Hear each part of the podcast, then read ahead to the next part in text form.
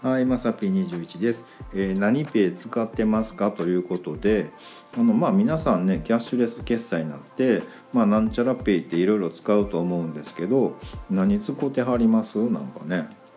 うん、これがいいよっていうのあったらね教えてもらったらと思うんですけどうちの場合は、まあ、基本 PayPay か ID なんですよ。でまああのまあ、それで大体いけるんですけど、まあ、回線がドコモなんで場所によったら D 払いかなぐらいなねこれぐらいしか使ってないんですけどえっ、ー、とまあ PayPay とかもねあの Yahoo カードを連携させて一番いい形にしてるんですけどどうもねえっ、ー、と auPay と D 払いと PayPay この辺りが11月ぐらいからねいろいろねきつくなったみたいでパーセンテージ結構下がってるんですよしれっとね。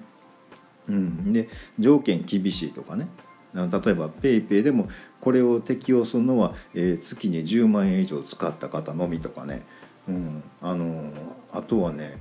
100円で1ポイントやったのが、えーと、200円で1ポイントですみたいなね。あのこれ D 払いとかね、うん、なんか結構変わってるっぽいですよ。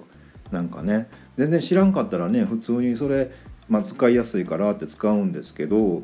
知らん間にねしれっとね、まあ、いずれ来るだろうなとか思ってたんですけど意外に早く来ちゃったなって感じで下げてるみたいですよなんかね。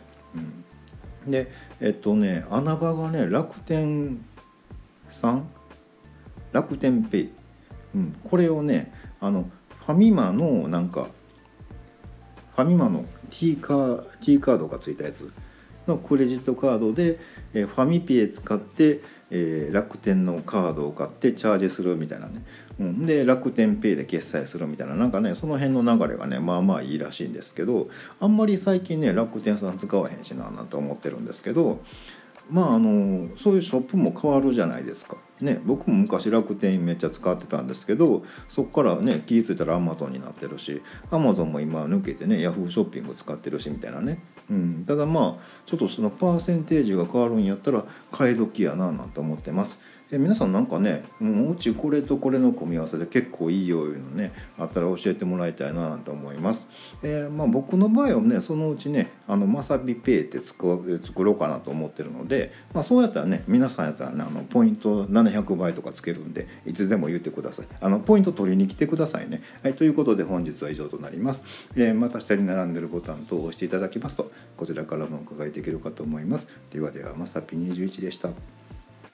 Thank you.